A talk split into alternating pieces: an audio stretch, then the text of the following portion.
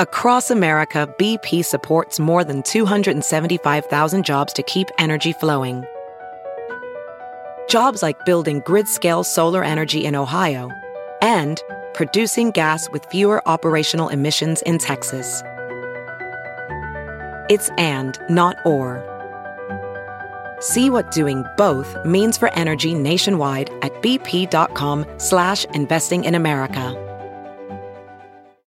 This is the Big Party Morning Show. on Channel 94.1. three wild animals that had been burned in that Southern California wildfire Mm-hmm. um, got re released. They were treated by vets. It was interesting. They used grafts from tilapia. Yeah, on there's a bear. bear, two bears, and a wild cat. Now, wouldn't Isn't that, that funny? make the bear and wildcat want to eat their hands? That's what I thought. I was like, don't they? I mean, it would eat be like fish? saying we've replaced Jeff's severed hands with pizza rolls.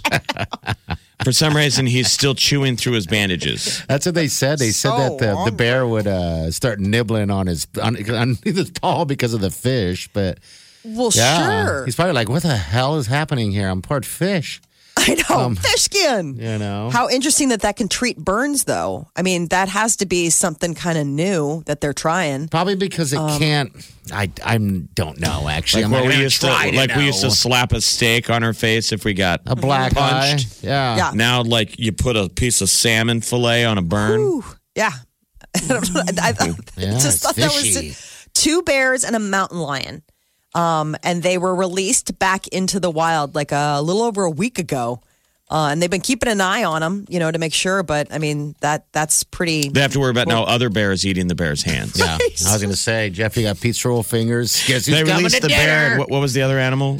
Bobcat. Wildcat. Same time, they both ate each other's hands.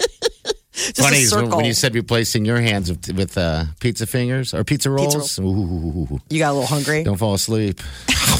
You already took him to pizza fingers. I want to suck on your fingers. No, I wouldn't suck on him. I'd eat them. Now we got Trista here. What's up, Trista? How how you doing? Good. Hey, I wanted to tell you um, about the tilapia skin for burns. Mm-hmm. In Brazil, they've actually been treating like human burn victims with tilapia skin. I would- just read an article about it the other day. Now, do they say why? I mean, what is the uh, the deal? Um, it was something to do with like it naturally they've been finding it actually helps heal quicker and better because of something I think it had to do with like the collagen and the protein that's Hmm. naturally found in tilapia skin. And it is tilapia too. So I mean, it seems like a cool patch, like the skin. And then does the skin eventually, you know, when your your skin Overtake heals, it. does it come off, or do you constantly have a fish patch on you? No, it's like it's like patches where they do. They take the the skin kind of comes off. It's just it's almost like they wrap your arm in the skin Okay. and let it sit to help heal the burns. But no, it's not like it it you know you stays on you. You- It eventually it's either taken off or falls off. I'm not exactly sure on those. They're saying details. fish skin has high levels of collagen type one okay, Yeah, and stays moist longer than gauze does. really? Yeah. It's That's like better than picky. it's like better than gauze. Yeah, because I had a Yeah, friend that went through some stuff, and he, um, I believe uh, he they used like pig uh, skin of of, of some Really? sort for yeah. for healing, that's right? Traditionally, what's used. Yep. Especially, I know in Brazil too. I, that's what I was reading. Is traditionally it's been pig skin.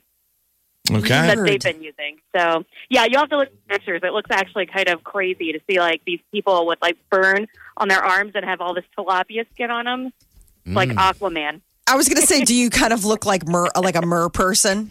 Yeah, it's it's a little crazy looking. So, but probably a lot cooler than gauze, you know.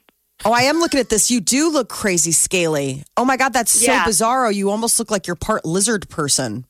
Yeah. That's really weird.